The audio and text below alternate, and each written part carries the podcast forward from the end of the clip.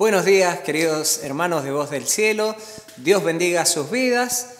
Eh, continuamos en este tiempo de pandemia, pero es un tiempo especial que Dios nos ha permitido que podamos estar en nuestra casa, con nuestra familia, y, y esto tiene que salir algo bueno de esto, tiene que ser de bendición. Hoy vamos a hablar de un personaje que encontramos en la Biblia, la vida de un hombre llamado Josafat. Josafat significa Yahvé es el que juzga. Y fue hijo y sucesor del rey Asa, rey de Judá, y de Azuba, hija de Sili. Él fue un tataranieto del rey David. Y en ese momento era el rey de Judá. Su nombre, como bien dije, Josafat. Y se le escribe como un buen rey. Fíjense que no todos los reyes que tuvo el pueblo de Dios fueron buenos hombres, buenas personas, sino que dice que hizo lo mucho, de muchos se dice que hizo lo malo de, delante de los ojos de Dios. Pero en este hombre lo que dice la palabra de Dios dice que fue un buen hombre que hizo lo bueno, lo que agradó a los ojos de Dios. Y en su tercer año de reinado envió príncipes, levitas y sacerdotes por todo Judá, por toda la nación de Judá, para enseñar al pueblo los principios de la ley de Dios, de la palabra de Dios. Y los, él los ayudaba a que se volvieran al Señor. Esto fue algo que realmente agradó a los ojos de Dios. Y Dios lo bendijo por esta causa. Qué importante es que nosotros no solamente sigamos el camino del Señor, sino que ayudemos a los que eh, están a nuestro alrededor a que ellos puedan caminar en los caminos de Dios. Y pudo hacer eh, las paces como rey con Israel y también ganar el respeto y el favor de las naciones vecinas. Muchos le temían a este pueblo porque veían la mano de Dios y algunas de estas naciones le hacían muchísimos regalos eh, para ganarse el favor y el corazón y esto ayudó a enriquecer grandemente a, a este hombre de Dios. Y Dice, fíjense lo que nos dice Segunda de Crónica, capítulo 20, versículo 32. Siguió el buen ejemplo de su padre Asa y nunca se desvió de él, sino que hizo lo que agradaba al Señor. Segunda de Crónica 20, 32. Wow, ¿qué van a decir cuando nosotros partamos de esta tierra, no? ¿Qué dirá el epitafio, que es lo que se escribe allí en, en donde está nuestra tumba? Muchos dirán, era un buen amigo, era un buen padre, era, pero fíjense, es importante que lo digan las personas, es importante como nos despidan de aquí cuando partamos, pero mucho más importante, sin duda, es cómo nos van a recibir arriba cuando nosotros lleguemos a la presencia de Dios. Y lo que dice la Biblia, que es palabra de Dios, escrita por hombre, pero inspirada por Dios, dice que Él hizo lo que le agradaba al Señor es hermoso. Hoy vamos a ver qué hacer cuando los problemas no superan. ¿Qué hacer cuando la cosa se pone fea, cuando hay problemas por delante? Y no es ser eh, fatalista, más bien quiero ser muy realista, pero no estamos exentos de infortunios. Ninguno de nosotros, ninguno de nosotros. El constructor del Titanic dijo eh, que ni Dios al Titanic lo podía hundir. Y la noche del, 15, del 14 y el 15 de abril eh, de 1912, en su viaje inaugural, sucumbió, se vino abajo, se hundió. Dice, un iceberg eh, impacta en el transatlántico al, barco británico más grande y más lujoso de aquellos tiempos y lo hunde en muy pocas horas. Tenía 270 metros de largo, casi tres cuadras de largo y aproximadamente 30 metros de ancho. Y llevaba 2.787 pasajeros, atendido por más de 800 tripulantes. Y sucumbió murieron más de 1.514 personas. y fue el mayor naufragio en la historia. En un momento todo, todo cambia. Hace muchos años nuestros hijos eran pequeños. En una tarde fuimos a visitar a mi mamá, ya vivíamos aquí en el barrio Claveles y se hizo tarde, comenzó a correr viento. Yo no sé cómo fue el tema, pero eh, la cuestión es que nosotros nos vinimos en un auto que no era nuestro, en el auto de mi cuñado, de Raúl, y corría mucho viento sonda, mucho. Se había cortado la luz, ya era de noche, el auto que nos había prestado tenía todo, las luces, todo, y veníamos por calle, la cuadra que es de la policía, por la eh, Guiñazú, y cruzamos Córdoba cuando sentimos de pronto un estruendo un golpe, parecía que nos íbamos a dar vuelta, el auto se levantó, eh, comenzó a girar el auto. Nosotros cuando fuimos impactados veníamos de, de, norte a sur y cuando terminó que el auto se pudo quedar quieto al final, estábamos de sur a norte, incluso un poco más hacia el este. Habíamos dado un trompo, el golpe había sido muy fuerte, lo primero que hice mirar a quien venía a mi lado, que era mi hijo Fabián, muy chiquito él, y él estaba bien, venía con el cinturón, pero atrás venía Mónica y a cada lado, un lado Wanda y a otro lado Natalia, y ellas con el impacto se llevaron la peor parte, volaron así, se, se dieron un cabezazo y, y yo quería ver porque sentía que mi hija lloraba eh, vi bien a Fabián, entonces me fui, Mónica salió y la que no podíamos ver era a Natalia, que estaba con todo su cabello ahí y tenía la frente realmente muy, muy impactada, muy golpeada. Tuvimos que salir al médico. Mientras yo atendía a ella, las personas que vieron el impacto salieron corriendo, porque estaban algunos en la calle, y, y cuando querían socorrer a las nenas conmigo, pero de pronto vieron que el auto hizo marcha atrás y se escapó y corrieron y no lo pudieron detener. El auto no tenía patente, no tenía luces. Supongo que a lo mejor estaba en un taller, no tengo idea, no tengo idea porque yo, eh, mi prioridad era ver a, mis hijos. En ese momento era ver lo que les pasaba a ellos. Tuvimos que ir al sanatorio regional, después tuvimos que ir a la policía por la denuncia. Tres horas después aproximadamente estábamos en la paz del hogar, en casa. Ya todo había pasado. Gracias a Dios estábamos bien. Podría haber sido mucho peor. Creo que si todos viviéramos en un libro de cuento de hadas, estas cosas no, no sucederían, no nos pasarían cosas malas nunca. Quizás seríamos inmunes a todos los problemas. Pero no es así, vivimos en un mundo en donde con mucha frecuencia suceden cosas. Juan 16:33, la versión NBI, nueva versión internacional, nos dice, yo les he dicho estas cosas para que en mí en paz. En este mundo afrontarán aflicciones, pero anímense, yo he vencido al mundo. Juan 16:33, nueva versión internacional. Como decía, a veces suceden cosas inesperadas y, a veces son desesperantes, a veces son cosas pequeñas y no pasa nada, en el momento nos aturden, nos hacen mal, pero después vemos que, que ya está, ya fueron superadas. Pero a veces, dice, las cosas que suceden nos, nos confunden y nos dejan mal. ¿Les ha ocurrido algo así? ¿Se han visto de repente en una situación que los pone de cabeza, pata para arriba? ¿eh?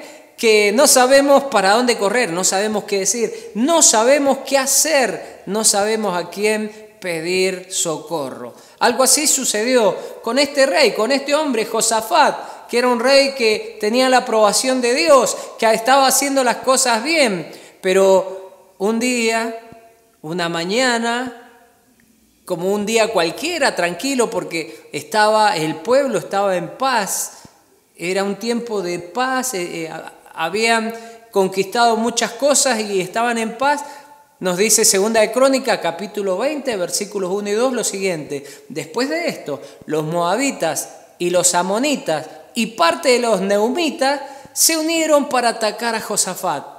Los mensajeros de Josafat le dieron aviso diciéndole, un ejército muy numeroso viene a atacarte. Partió de Don, del otro lado del Mar Muerto, y ya está muy cerca en la ciudad de En-Gadí. Eh, segunda de Crónicas 20, versículos 1 y 2.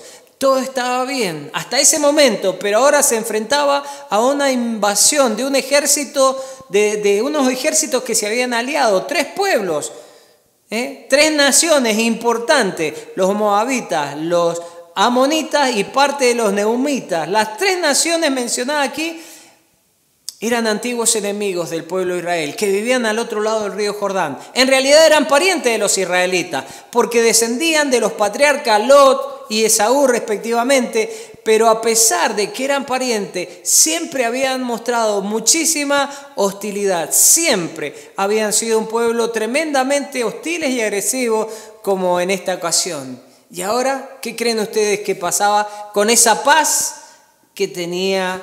Eh, Josafat. ¿Qué hizo Josafat en este momento? Hizo la misma cosa que todos nosotros debemos hacer cuando enfrentamos un problema de una gran magnitud. Cuando enfrentamos cualquier tipo de problema deberíamos hacerlo, pero en especial cuando enfrentamos un problema muy grande. Hizo todo lo, hizo lo que todo cristiano debería hacer en estos momentos, acudir en busca de Dios a buscar la ayuda. ¿Recuerdan la mujer la semana pasada que hablamos? Una mujer que estaba eh, en un momento muy difícil, había quedado viuda. Venían los acreedores y como no tenía nada de dinero, le dijeron que se iban a llevar a sus hijos como parte de pago porque así lo, lo establecía la ley. Y la mujer lo primero que hizo fue buscar la ayuda del siervo de Dios. Este ataque contra Israel es símbolo de los ataques que experimentamos todos nosotros de vez en cuando en nuestra vida. A veces son demasiado seguidos para nuestro gusto, pero es lo que sucede. Estos golpes trágicos que enfrentamos, como la muerte de un familiar, un amigo, eh, la separación tal vez de nuestros padres o de nuestros hijos, eh, perder un año eh, en la facultad, reprobar alguna materia, algún accidente, la pérdida de trabajo, o cuando te sientes culpable por haber caído en un, en un pecado que ya te habías arrepentido y que habías abandonado, o simplemente un periodo en tu vida en la cual te sientes vacío, en la cual te sientes seco y sientes como que Dios ya no te oye, que ya no le importas nada. En fin, podemos enfrentar, eh, enumerar numerosos tipos de problemas que nos vienen. Lo peor del caso es que a veces estos ataques se presentan sin previo aviso. Cuando las cosas van bien, puede ser que después que hayas tomado alguna decisión muy importante de comprometerte en la obra del Señor y decirle, Señor, yo te voy a servir. Y pensabas que las cosas a partir de ahora iban a marchar bien, sin ningún problema, pero de pronto te pasa todo. Parece que todos se, se confabulan en tu contra y se ponen de acuerdo para hacerte la vida realmente imposible. De esta historia nosotros podemos aprender lecciones muy, pero muy importantes de la historia del rey Josafat. Que en los momentos difíciles buscó a Dios. Y esto debemos aprender para cuando vengan los momentos difíciles a nuestra vida. ¿Por qué? Punto uno, los problemas nos ayudan a ver cuán frágil en verdad somos. Cuán frágiles somos. Segunda de Crónicas 20, 1 y 2, como leíamos recién, dice, después de esto los moabitas y los amonitas y parte de los neumitas se unieron para atacar a Josafat. Los mensajeros de Josafat dieron aviso diciéndole un ejército muy numeroso viene a atacarte. Partió de dónde? Del otro lado del Mar Muerto y ya está muy cerca de la, de la ciudad de, de Engadí. Segunda de Crónicas 20, 1 y 2. Decíamos meses atrás que los problemas no vienen, eh, los problemas eh, no hay que buscarlos, los problemas vienen solos. No hace falta que llames problemas. En lo posible, no busques problemas. No busques problemas donde no los hay. Disfrutar el día a día. Mateo 6:34 Dios habla hoy, nos dice, no se preocupen por el día de mañana, porque mañana habrá tiempo para preocuparse. Cada día tiene bastante con sus propios problemas. Juan, eh, Mateo 6, 34. Nosotros no tenemos que salir a buscar problemas, aunque a veces hay personas que parece que su especialidad es buscar problemas ¿ah? y tienen un imán para los problemas. Y a veces parece que ese imán se nos pega a nosotros como, eh, como qué sé, cuando te agarra estática. ¿Has visto que a veces te agarra estática y, te va a sacar en la noche un pullover, algo así, y se ven chispitas así, o se te pegan cosas? Bueno, esto sucede. Pero quiero hacerte una aclaración. Algunos dicen que los problemas vienen a causa del pecado de nuestra vida, de, que hice pecado, por eso estoy en problema, mañana estoy bien, quiere decir que no pequé. No siempre es así. Josafat estaba en un buen tiempo, la Biblia nos dice que agradaba a Dios su vida, pero los enemigos se levantaron contra él y el versículo 2 nos indica que el ejército era muy numeroso y se encontraba a una cierta distancia, es decir, tenía tiempo, pero era poco el tiempo que tenían para prepararse y hacer algo al respecto. Muchos de nosotros no tenemos ese lujo, los conflictos, los problemas llegan ¡pa! y se presentan como ladrones en la noche, siendo un previo aviso. Caminamos por esta vida dando por sentado muchas veces que las cosas están todo bajo control. Vivimos con una actitud de excesiva confianza, dando por hecho las cosas que siempre van a estar bien. Y no es así. Esto puede conducir a dejar de depender del amor de Dios. Esto nos puede llevar a dejar de depender del cuidado de Dios. Y esto es muy peligroso. ¿Por qué? y es el punto 2, porque las dificultades de la vida producen temor en, nuestro, en, cada uno de nosotros. Josafat dice el versículo 3 de Segunda de Crónicas 20, Josafat, lleno de miedo, buscó la ayuda de Dios y para mostrar su angustia le pidió a todo su pueblo que no comiera, que ayunaran. Segunda de Crónica, capítulo 20, versículo 3 una respuesta natural. Josafat tuvo temor. Algunas circunstancias de la vida nos producen temor, como cuando estábamos eh, y necesitamos hablar con la chica que te gustaba para comenzar un noviazgo. Te produce temor, temor al rechazo. Cuando, cuando ibas a proponerle matrimonio después, ¿con quién? ¿Estoy listo? Preguntas que vienen, ¿estoy listo? ¿Estaré listo? ¿Daré? Estaré de acuerdo a, las circunstancias, lo que se requiere, tengo lo que se requiere. Estoy seguro de que esta mujer o este muchacho es la persona adecuada. Es el tiempo correcto, ¿no? O cuando estás eligiendo la carrera, me convendrá estudiar esto, habrá trabajo para esto, podré vivir de esto que le estoy dedicando 5, 6, 8 años, 10 años de mi vida. O cuando vienen enfermedades, divorcios, posibles desastres naturales, muertes, situaciones inseguras, como viajar en avión, hablar en público, reconciliarte con alguien. Y en los asuntos espirituales muchas veces también tenés miedo, incertidumbre. ¿Será esta la voluntad de Dios? ¿Es lo que tengo que hacer? ¿Tendré que enfrentar la tentación? ¿Cómo puedo educar mejor a mis hijos? Si tenés esta duda, la palabra de Dios tiene respuesta para todas estas cosas. Nunca vamos a saber cómo actuar hasta que no lleguemos a ese momento, ese momento justo, que saque a luz nuestros verdaderos motivos, nuestras creencias.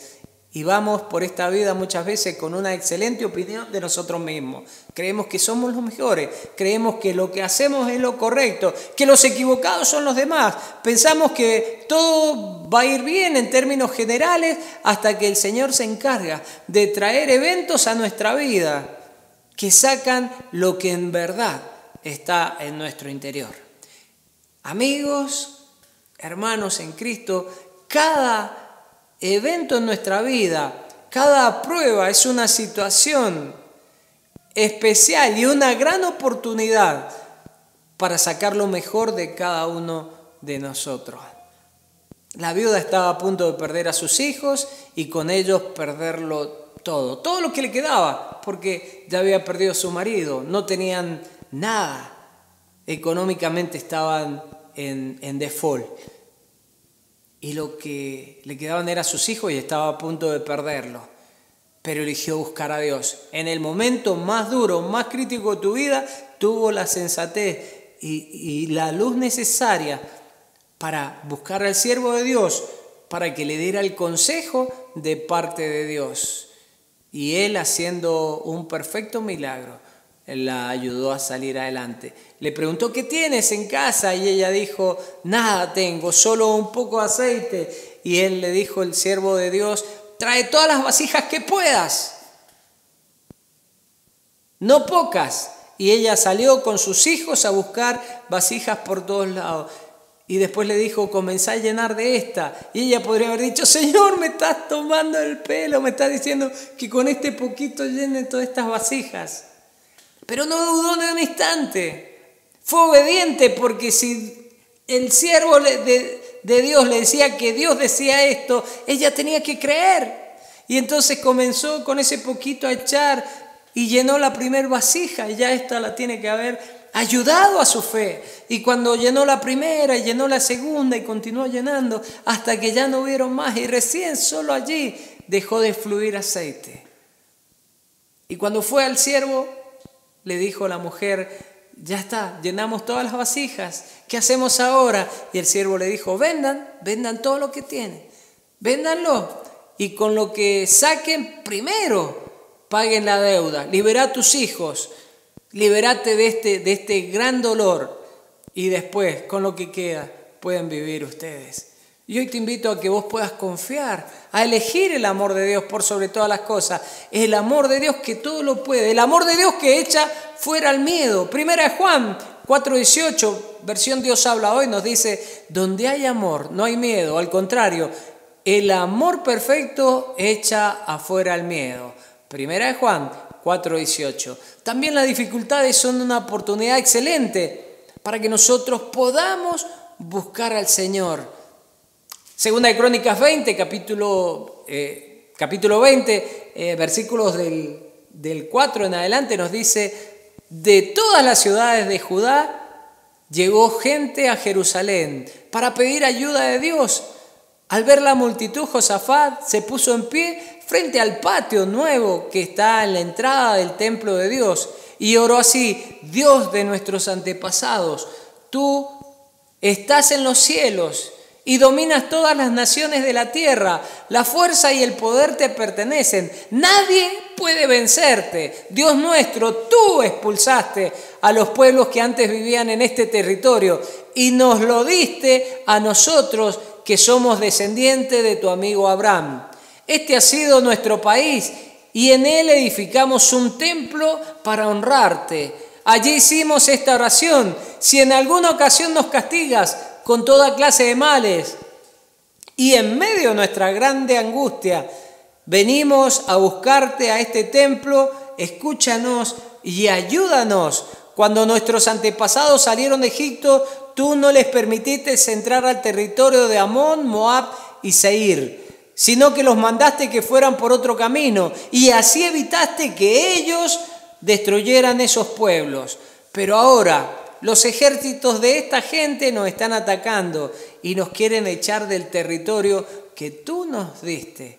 Dios nuestro, castígalos. Nosotros no podemos hacer frente a un ejército tan grande, ni siquiera sabemos qué hacer. Por eso nos dirigimos a ti en busca de ayuda. Segunda de Crónicas, capítulo 20, versículos del 4 al 12. Vemos aquí en Josafat algo diferente, una respuesta espiritual.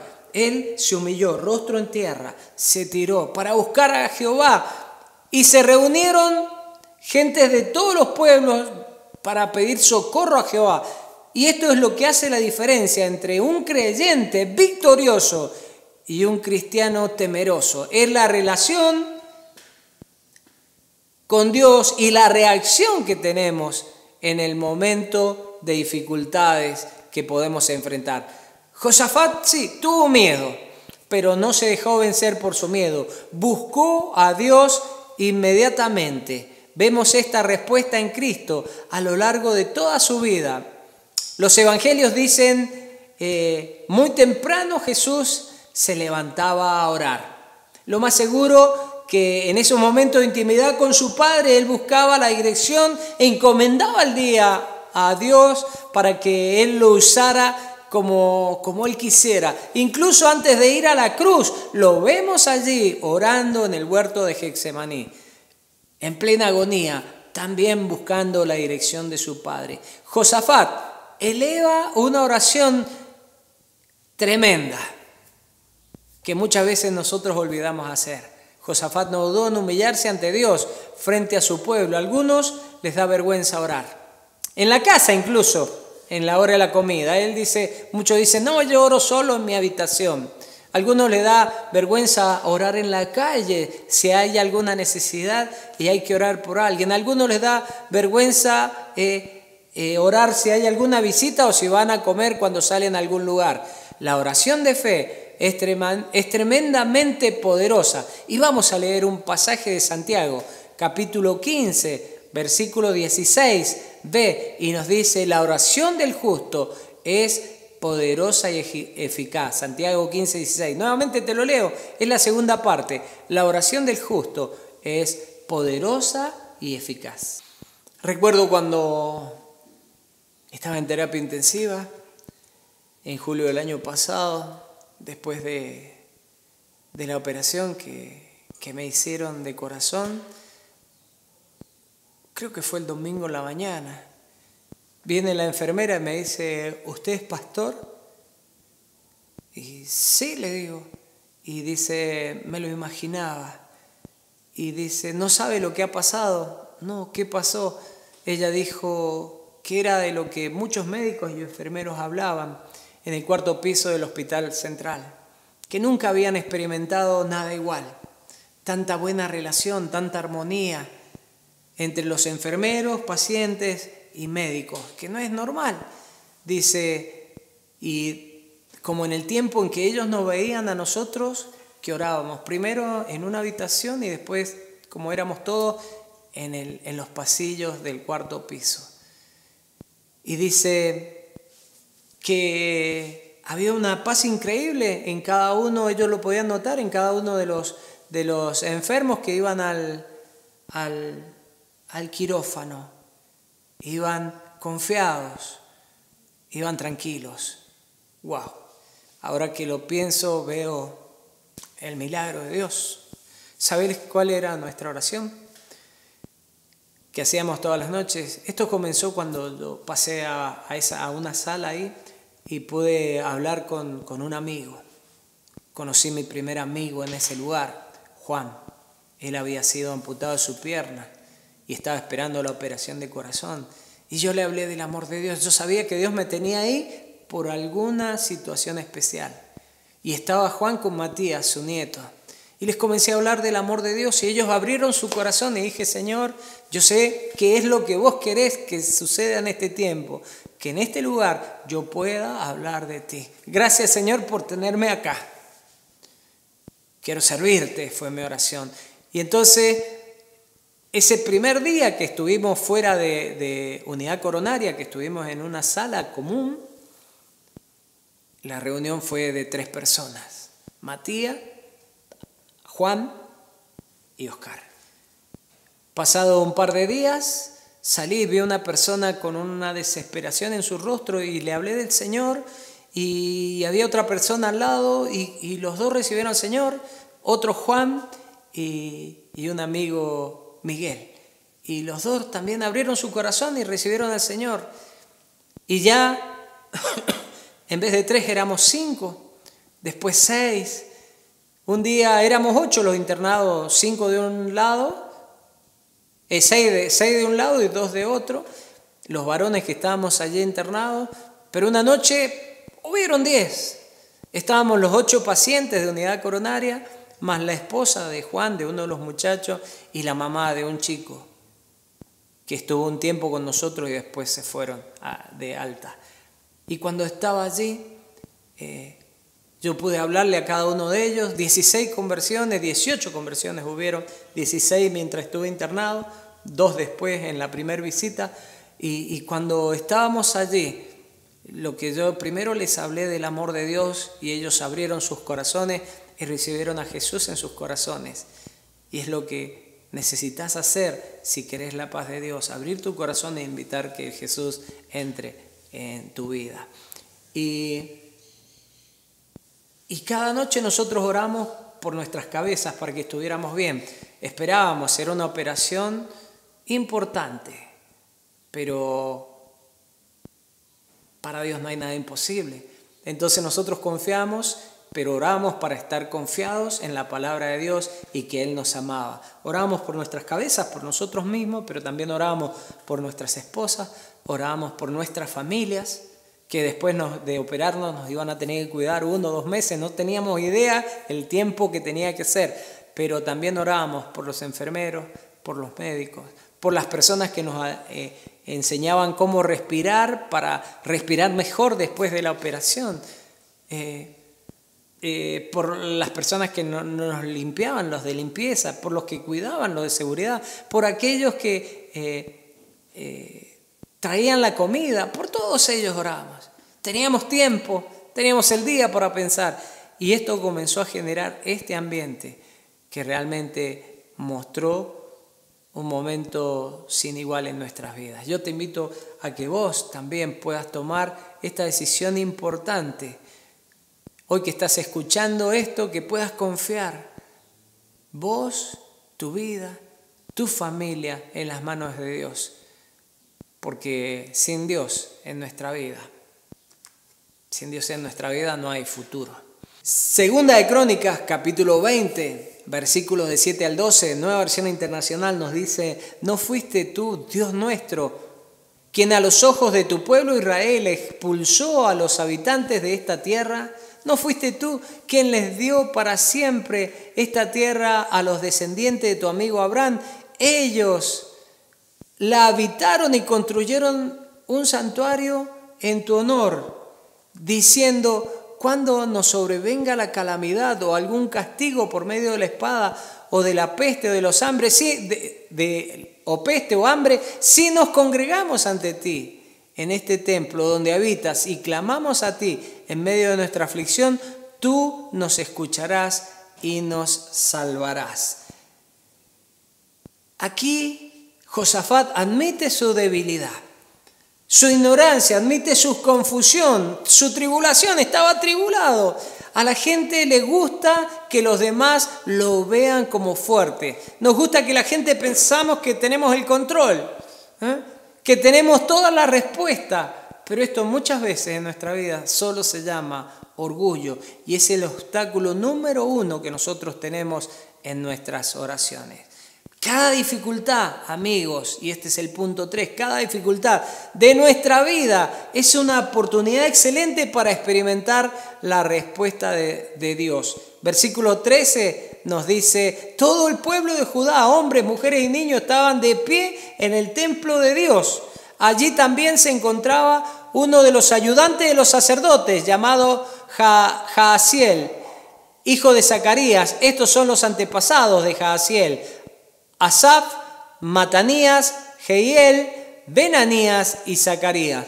De pronto el Espíritu de Dios le dio este mensaje a Jaasiel, quien dijo, Rey Josafat, todos los que viven en esta tierra y en Jerusalén, escuchen bien esto, dice Dios que Él peleará contra ese ejército tan numeroso Así que no se alarmen ni tengan miedo. El día de mañana ellos subirán por la cuesta de Cis. Ustedes salgan a encontrarlo donde termina el río, que está enfrente al desierto de Jeruel.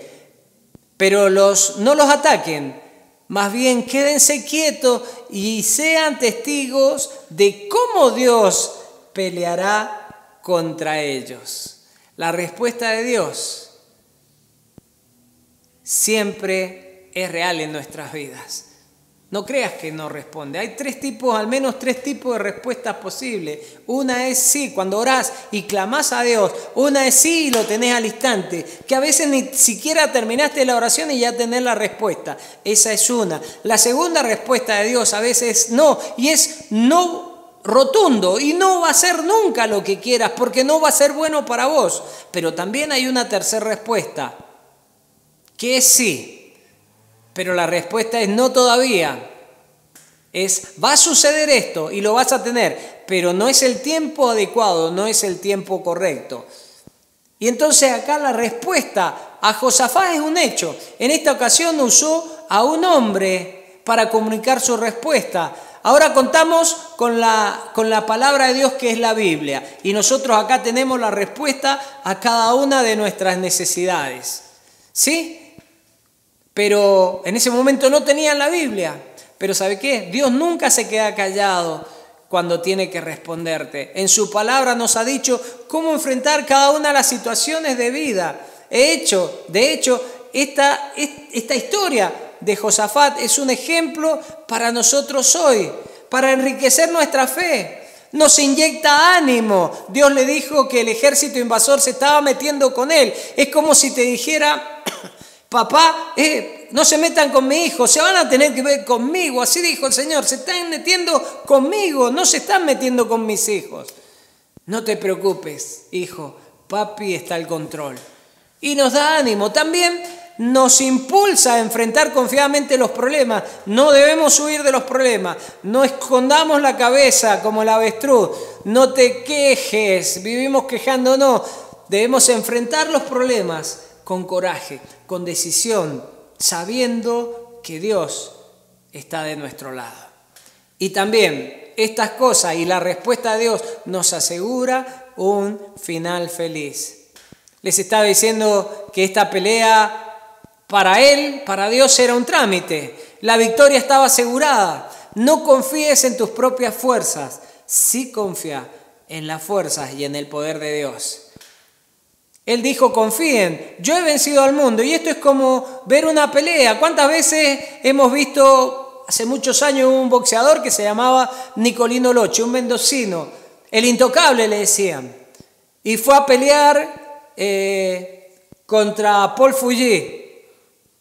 Y él era un noqueador, tenía una pegada muy fuerte.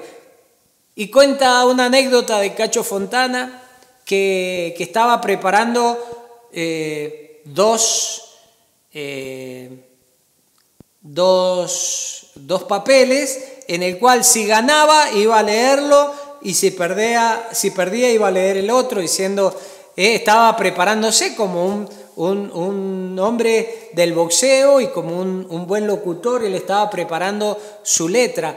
Y dice que Nicolino Loche se arrimó, agarró el papel que decía que se iba a perder, dice, olvídate de esto, yo gano. Él estaba confiado. Y es como que si vemos nuevamente una pelea de él, y él tenía, si no la viste, podés verla, él tenía una cintura y unos reflejos increíbles. En un momento a ese noqueador se le ponía así de frente y esquivaba y esquivaba los golpes y el otro le tiraba tremenda cantidad de golpes y no golpeaba nunca porque él tenía muy buena visión, muy buena vista. Es como si nosotros estamos viendo esta pelea y, creemos que, que cualquier golpe ahora, esta vez que lo estamos viendo, lo puede, lo puede derrocar. Esta misma actitud nosotros tomamos cuando enfrentamos un problema o un reto grande que el Señor nos ha dicho. Tenemos que actuar confiado porque Dios es el que pelea por nosotros y las dificultades en realidad son la mejor oportunidad que nosotros tenemos para actuar en fe. Versículo 18 al 24, entonces Josafat se puso de rodillas hasta tocar el suelo con la frente y todos los que estaban con él también se arrodillaron ante Dios y lo adoraron. Y mientras tanto los descendientes de Kead y de Coré y de la tribu de Leví se pusieron de pie y alzaron su voz y empezaron a cantar alabanzas a Dios. Al día siguiente se levantaron muy temprano y se prepararon para ir hacia el desierto de Tecoa. Cuando iban saliendo de Jerusalén, Josafat se puso de pie y les dijo, escúchenme con mucha atención, todos los que viven en Jerusalén y en Judea, confíen en nuestro Dios y en sus profetas. Si lo hacen, todo saldrá bien, nada nos sucederá. Luego Josafat se puso de acuerdo con el pueblo y eligió a varios cantores para que marcharan al frente del ejército y fuera, fueran cantando y alabando a Dios con el himno que dice, den gracias a Dios porque Él nunca deja de amarnos. Los cantores marcharon vestidos con sus trajes especiales y en cuanto empezaron a cantar, Dios confundió a los enemigos de Judá. Segunda de Crónicas 20, 18 al 22. Después de esta poderosa oración, la respuesta inmediata de Dios a Josafat y al pueblo de Dios eh, no se hizo esperar. Dios le dijo que iba a actuar, pero también el pueblo tenía que actuar. Y eso fue exactamente lo que hicieron. De igual manera, nosotros también debemos actuar. Lo primero que tenemos que hacer es adorar a Dios. Mi pregunta es, ¿alguna vez se te ocurrió que tenías que adorar antes de ir a, rendir ese examen con esa materia, con ese profesor que vos crees que solo se interesa en hacerte la vida imposible. O cuando fuiste a hacerte exámenes médicos, antes alabaste a Dios y oraste. O cuando fuiste a ver ese trabajo. O cualquier situación desesperante, se te ocurrió primero alabar a Dios. Parece que los grandes héroes de la Biblia, como Pablo, como Job, como Daniel, conocieron este secreto. La alabanza y la adoración son armas las más letales, más letales incluso que las bombas nucleares. ¿Por qué? Porque a través de ella declaramos, reconocemos lo grande, lo poderoso, lo amoroso, lo sin igual y lo sabio que es el Señor. Y nosotros somos llamados, cada uno de nosotros, a actuar en fe con determinación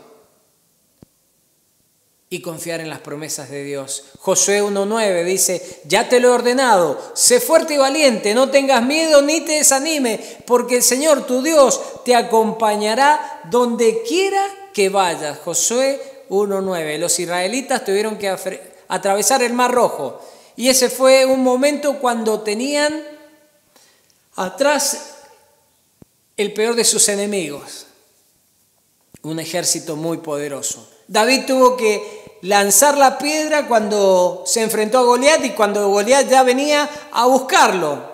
Los grandes cristianos se diferencian en tomar las decisiones correctas en el momento correcto.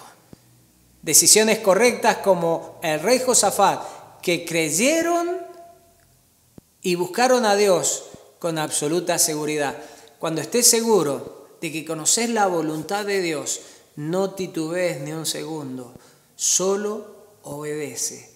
Ponete de pie, ponete en marcha. Los resultados de tu obediencia te van a sorprender. Y si hoy estás sintiendo que tu corazón tiene que ser abierto para Dios, que querés experimentar una nueva etapa de tu vida con Dios, es momento de abrir tu corazón.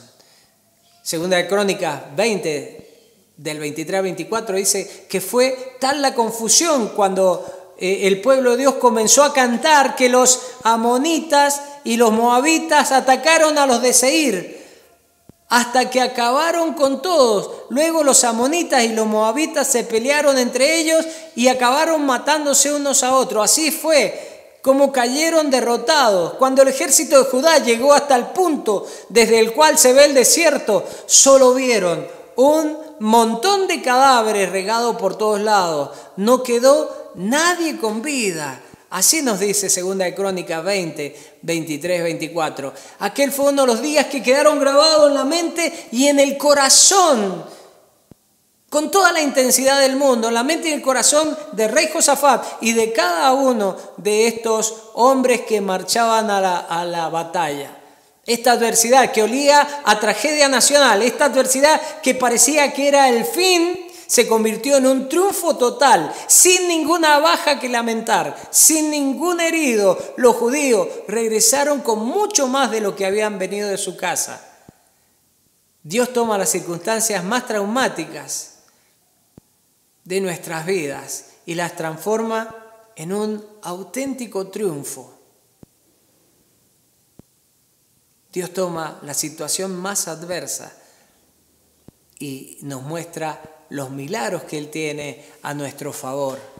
Segunda Crónicas 20, del 25 al 26 nos dice, entonces Josafat y su ejército fueron a apoderarse de las pertenencias de sus enemigos y encontraron gran cantidad de alimentos gran cantidad de ropa, utensilios valiosos. Era tanto lo que había que pasaron tres días recogiéndolo todo y ni aún así pudieron llevárselo. Al cuarto día se reunieron en un valle para bendecir a Dios. Segunda crónica 20 del 25 al 26. Esta experiencia y la tuya es lo mejor que nos pueda pasar a nosotros. Si actuamos de acuerdo con los principios que encontramos en este pasaje y a lo largo de toda la Biblia, podemos ver cosas maravillosas en nuestra vida. Si hoy reconoces tu propia impotencia, rechaza la tentación de buscar ayuda en las personas o en los lugares equivocados. Recordá quién es el Señor y lo que ha hecho con la viuda, lo que ha hecho aquí con el pueblo y lo que ha hecho en tu vida. Lo mejor que podemos hacer en nuestras vidas es ser agradecidos con todo lo que Dios ha hecho por nosotros. Y lo que hizo con la viuda y lo que hizo con Josafat y su pueblo, puedo hacerlo nuevamente hoy por, por vos y por tu familia. Si tan solo confías en Él, si tan solo le buscas. Hoy puedes tomar la decisión más importante de tu vida, la más trascendente, la decisión que va a cambiar tu historia y tu eternidad, porque estamos escribiendo cada día la historia de nuestra vida. Y hoy puedes tomar esa decisión, es tiempo de buscar a Dios, es tiempo de dejar de luchar, una lucha, una batalla sin sentido, es tiempo de, rendirnos a los pies de Dios. Es tiempo de que nosotros podamos invitar a que Él sea lo más importante en cada uno de nosotros. No tengas miedo, que si vas a Dios, Él te recibe con los brazos abiertos. Jesús dijo, el que a mí viene, no le rechazo. Juan 6:37. También dijo, si puedes creer, al que cree, todo le es posible. Marcos 9:23. Jeremías 29:13 nos dice, me buscarán y me encontrarán cuando me busquen de todo corazón. Y Juan 10:10 b dice, yo he venido para que tengan vida y la tengan en abundancia. Dios te ama y sos importante para Él. Dice en la palabra de Dios, en la Biblia, que ni siquiera se cae un cabello de nuestra cabeza sin que Él lo sepa. Y en este día Él te quiere abrazar. En este día Él quiere decirte, sé lo que estás viviendo, pero necesito que confíes en ti. Hay algo que Dios necesita de vos, es tu confianza, que creas en Él y Él orará grandes cosas. Jesús dijo que no pudo hacer mayores milagros en su pueblo a causa de la incredulidad. Te invito a que abras tu corazón y que le digas, Señor, te necesito en mi vida, te necesito en mi corazón quiero probar con vos. Hacelo. Decirle estas palabras. Confía en Él. Y sucederán grandes cosas. Permite que ore por cada uno de ustedes si han hecho esta decisión y por cada uno de los que escuchan la palabra de Dios hoy. Padre del cielo, gracias por amarnos, gracias por esta, esta invaluable historia que nos dejas de Josafat y de un pueblo que derrotó a un enemigo multitudinario, que eran tremenda la cantidad de personas que habían, el miedo que daba y que eran muchísimos más que su ejército, y fueron derrotados sin que siquiera levantaran una espada. Cuando ellos obedecieron y cuando ellos fueron al frente, los varones que cantaban y comenzaron a cantar y salieron, fue tal la confusión que entre ellos se exterminaron. Señor, yo sé que para vos no hay nada imposible, por eso te bendigo, Señor. Te alabo y te agradezco. Gracias por lo que haces en nuestras vidas. Quédate con nosotros. Abrazanos en el nombre de Jesús. Amén y amén. Querido amigo, te bendigo y bendigo a tu familia.